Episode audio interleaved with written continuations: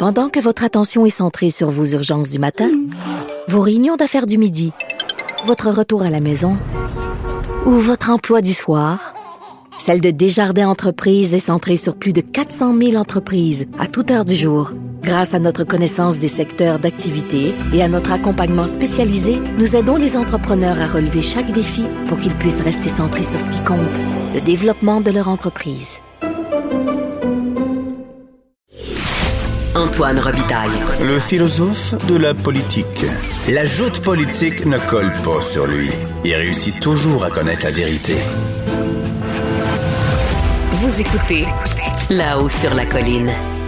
Au bout du fil, il y a la chef de l'opposition officielle, Dominique Anglade. Bonjour. Bonjour. Euh, comme ça, vous trouvez qu'il faut commencer à penser à long terme. Pourquoi? Ben, c'est essentiel parce qu'on va, on, sait qu'on va vivre avec le virus pendant une période qui va être plus longue que les, juste les deux, trois, quatre prochains mois. C'est à long terme qu'on va vivre avec le virus. Mmh. Mais en plus de vivre avec le virus pendant une longue période, c'est que il provoque des changements réels euh, dans, notre économie, dans la vie des gens, dans leur quotidien, des changements qui vont être permanents. Oui, la euh, donne a changé. C'est un peu ce que vous disiez ce matin pour les centres-villes, l'enseignement. Vous aviez toutes sortes, euh, une liste d'exemples qui était bien intéressante. Là. Donc, vous êtes certaine que la donne va changer pour toujours dans ces cas-là? La donne, la donne va, la, donne va changer et la question, c'est de savoir jusqu'à quel point est-ce qu'on est capable de s'adapter à cette donne-là. La réalité, c'est qu'on a besoin d'avoir des gouvernements qui réfléchissent de manière progressiste, qui regardent ça de manière pas conservatrice, mais vraiment de manière moderne, puis qui disent comment est-ce qu'on va s'adapter à ces changements-là? Mm-hmm. Comment est-ce que euh, comment est-ce qu'on va être capable de faire en sorte que ces changements-là soient pleinement intégrés dans les politiques que l'on fait? Ce qu'on constate présentement, jusqu'à présent, euh, de la part du gouvernement, c'est que les propositions qui sont faites sont des propositions qui auraient pu être faites il y, a, il y a cinq ans ou même il y a dix ans. On revient un peu avec ce qui a été fait par le passé. Très bien, mais comment est-ce que, euh, quand on regarde des changements profonds qui sont en train d'arriver euh, au niveau, euh, au niveau euh, économique, au niveau social, au niveau des inégalités, il va falloir que les plans prennent en considération ce changement-là puis qu'on bâtisse pour les dix prochaines années. Oui, ça, vous le dites, mais ce matin, j'ai essayé de savoir ce que vous vouliez changer, par exemple, dans les centres-villes. Comment, comment on s'adapte à l'ère de la COVID là, dans les centres-villes? Parce qu'on sait que de plus en plus, les gens vont faire du télétravail, tout ben ça. mais, alors, vous ne m'avez pas donné vraiment de, raison. Vous avez renvoyé au gouvernement. Donc, j'aimerais ça savoir, vous, avez-vous une idée là-dessus ou vous dites simplement que c'est une volonté de penser plus à long terme? Avez-vous une idée? Ben, toute la question, toute la question du télétravail doit être pensée en fonction de ça.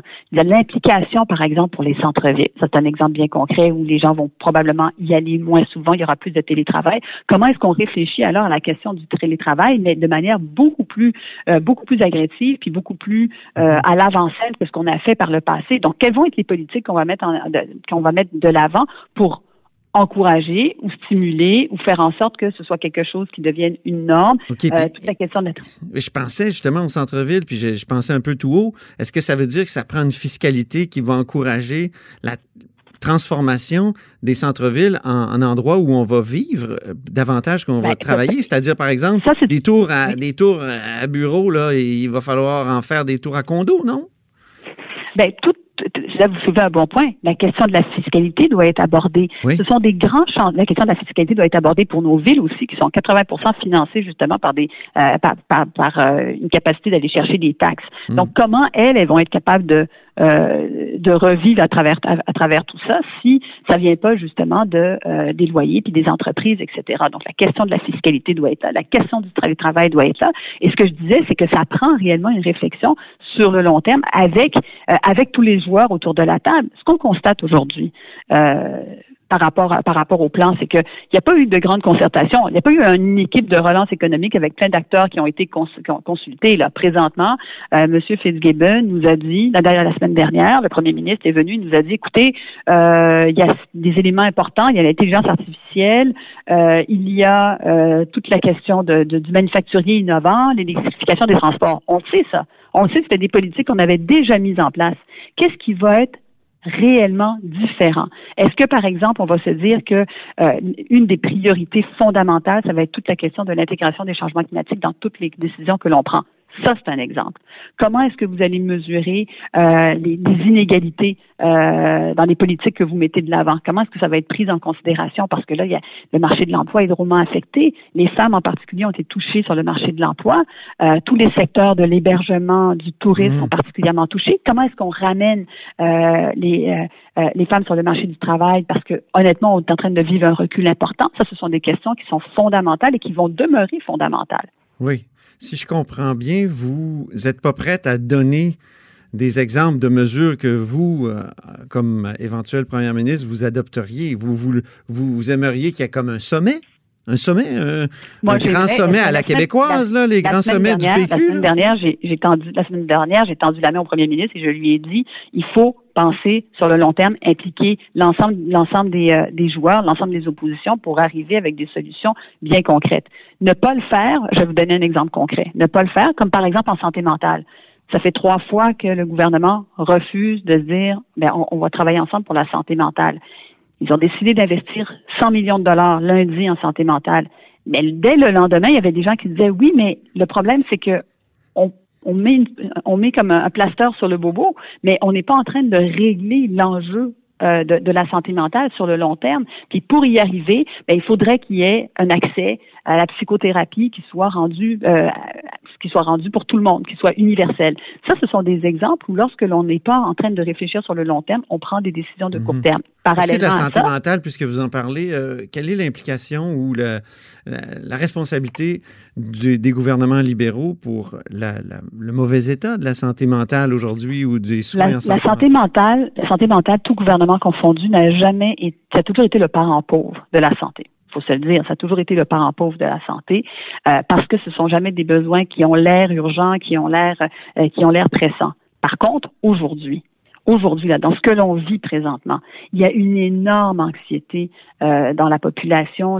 Tout le monde, tout le monde le vit. Et ce que ne sait pas, ce qu'on ne sait pas, c'est quels vont être les effets à long terme de la euh, de, la COVID-19 parce que c'est pas uniquement le fait qu'aujourd'hui les gens soient stressés parce qu'ils se disent ben comment ça va se passer à Noël? Est-ce que je vais être capable d'avoir suffisamment d'argent même pour acheter des cadeaux pour les enfants? Enfin toutes les questions que les gens doivent se poser dans leur quotidien c'est de se dire est-ce que ça va avoir une répercussion à long terme mm-hmm. sur mon fils qui est pas capable de jouer au soccer euh, pendant un an alors que c'est son sport préféré? Alors tous ces effets de long terme il faut qu'on soit capable de se dire, on n'a pas toutes les réponses, mais mettons les experts tout ensemble. Ce qu'on a proposé au gouvernement, c'est mettons les experts ensemble. Dès le mois de février, on aura déjà des pistes au moins qui vont nous permettre d'avoir ces, euh, ces, euh, ces perspectives-là. Vous avez parlé de la France. Vous avez dit que la France a déjà déposé un plan où on voyait peut-être un peu plus loin à l'horizon.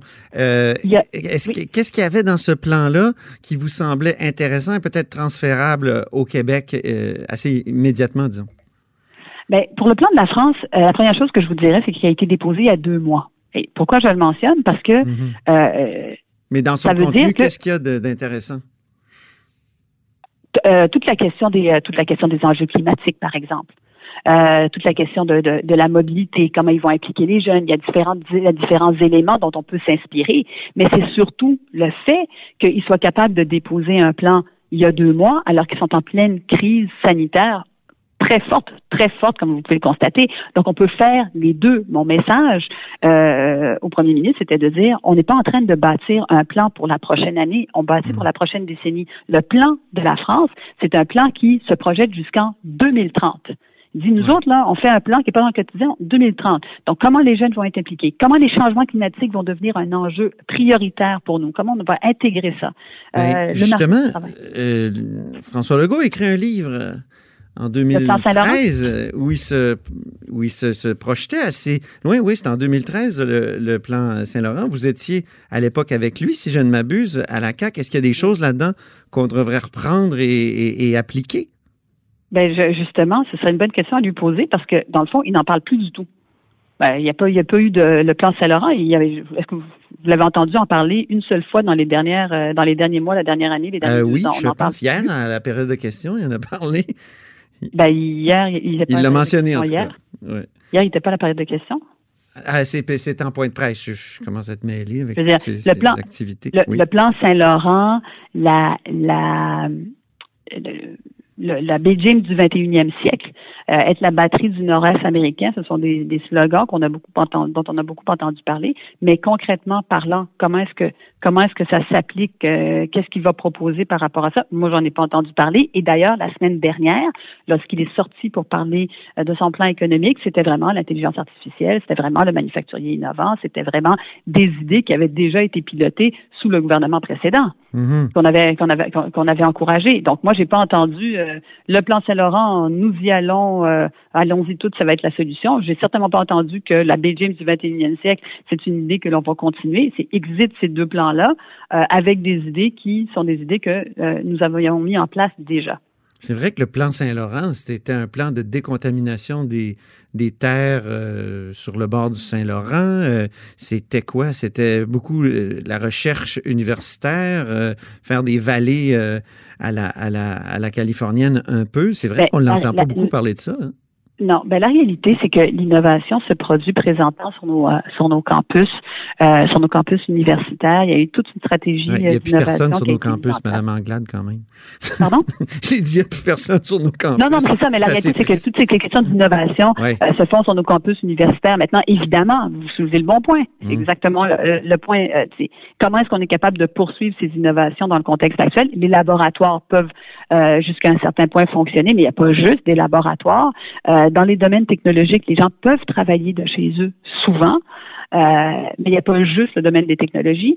Donc, tout ça doit être mis, tout ça, dans le plan qu'on va proposer, c'est oui, il faut régler des histoires de court terme mm-hmm. demain matin, mais aussi être capable de se projeter et dire qu'est-ce qui va être complètement transformé. et quand on a posé la question au ministre de l'Économie hier, elle dit, écoutez, écoutez, on va avoir un super plan, mais les fondamentaux ne changent pas. Les fondamentaux ne changent pas. Il va falloir qu'on continue à Ça, vous n'êtes pas d'accord avec ça, oui. Ben non, je pense pas que les fondamentaux ne changent pas. Mais êtes-vous d'accord avec un sommet? Est-ce qu'il pourrait y avoir un sommet à la Lucien Bouchard, un grand sommet pour euh, ah, ben, l'après-COVID? Oui, euh, oui, mais pas dans un pas dans une perspective parce que parfois on dit oh des sommets puis ça donne rien puis c'est pas efficace puis c'est sur tu sais on, fait beaucoup de blabla mais on réfléchit on n'atterrit on, pas quelque chose de très concret qui implique ben, celui de Bouchard avait été concret. C'était vraiment le déficit Vous avez raison, mais il y en a d'autres où on peut dire qu'on fait des sommets. Oui, celui de Jean Charest était vraiment fumeux. Si vous, me permettez, là. Moi, je me souviens, j'ai couvert ça, là. C'était le sommet des générations, un truc de même, 2005, 2004, 2005. Mais mon, mon point là-dedans, c'est de dire, de manière concrète, qu'est-ce qui va découler d'un sommet? Qu'est-ce qui va découler? Euh, et, mais, mais, je vous dirais un autre élément qui est important. C'est que il faut qu'on amène la population avec nous là-dedans. Il faut que c'est pas juste de dire voici ce qui va se passer, c'est que la population doit être amenée là-dedans. On vit des moments qui sont difficiles, on vit des moments qui sont importants. C'est pour ça que de voir que tout le monde se rassemble autour de projets, euh, ça, je pense que c'est beaucoup plus porteur. Et la santé mentale en est un exemple, mais il y en aura, il y en a plusieurs autres, notamment sur le sur le développement économique. J'ai des petites questions concrètes, deux questions concrètes sur des entreprises là, qui vivent des, des transformations importantes. Je pense à Bioca. Euh, on a appris euh, qu'elle était vendue à des Américains. La PDG, Mme Chevalier, a déclaré que c'était une bonne chose pour l'entreprise. Êtes-vous d'accord? Ben, pour l'entreprise, euh, s'ils font, ben, on n'est jamais content de voir qu'une entreprise québécoise quitte aux mains d'étrangers. On ne peut, pas se réjouir de ça. Ben, euh, Rona, ben, vous aviez ben, dit que c'était une bonne affaire. Mais, parlons-en, parlons-en. On ne peut, pas se réjouir de ça. Est-ce que dans ce, dans ce cas-là, il va être capable de faire des ententes euh, avec des entreprises, puis il va être capable de grossir, puis il va pouvoir créer des emplois ici au Québec, etc. Il faut toujours regarder sous l'angle de, de l'emploi aussi, puis de ce que l'on conserve au Québec. Est-ce qu'il peut avoir des avantages? Peut-être peut pas se, peut pas se réjouir de ça. La bonne nouvelle, c'est qu'en général, c'est qu'en général, euh, nos entreprises sont quand même des entreprises qui arrivent à acquérir euh, à, l'international. Lyon maintenant, qui fait des autobus là, euh, et des camions électriques, ils veulent possiblement construire leur usine de batterie aux États-Unis à moins que le financement vienne d'ici, qu'est-ce que vous feriez, vous? Est-ce que on sait que vous allongeriez, vous, avez allongé pas mal de millions dans le temps, même la vérificatrice générale vous l'avait euh, reproché. Euh, est-ce que en fait, ce que la vérificatrice générale disait, c'est qu'on n'était pas allé dans les programmes normés, puis qu'on était sorti des programmes normés euh, sur des questions d'innovation. Puis là-dessus, moi, je n'ai aucun problème à ce que les gens sortent des programmes normés pour encourager l'innovation. Vous persistez et. Ah oui, je persiste et je signe. et donc, avec Lyon, est-ce qu'on ferait ça? Est-ce que vous feriez ça? Ben, euh, alors la question qui se pose, c'est est-ce que c'est euh, quelque chose d'innovant, puis est-ce que c'est quelque chose qui nous amène dans la lutte au changement climatique? La réponse à ça, c'est que c'est oui. Donc, on allonge des millions. Donc, ben, c'est pas nécessairement allonger des millions, c'est de trouver de quelle manière on est capable de, construire parce que ça rencontre nos objectifs. Mhm. la, lutte au changement climatique, c'est pas quelque chose qui est trivial, c'est pas quelque chose qui devrait relever d'un ministre de l'environnement. La lutte au changement climatique, ça touche absolument tous les ministères. Puis tant et aussi longtemps qu'on verra la lutte au changement climatique et l'environnement comme étant juste sous un ministre de l'environnement qui décide autour d'une table avec 28 euh, autres personnes, on ne hmm. prendra pas pleinement conscience de ce que ça signifie. Alors, si le Québec veut se positionner de manière forte, ça pourrait définitivement faire partie d'une stratégie. Dernière question, rapide sur les États-Unis. J'ai vu que vous aviez manifesté votre joie euh, devant l'avance de M. Biden. Euh, sur Twitter. Est-ce que vous feriez ah, ah, la même ah, chose? Ben, on espère qu'elle va se poursuivre hein, parce qu'on est, ben on, euh, attend. mais feriez-vous la même chose comme première ministre du Québec? C'est-à-dire exprimer ouvertement votre préférence? Ben, ça s'est déjà fait. Philippe Couillard l'avait fait justement euh, dans, dans, des élections. Il s'était déjà exprimé par rapport euh, par rapport aux démocrates.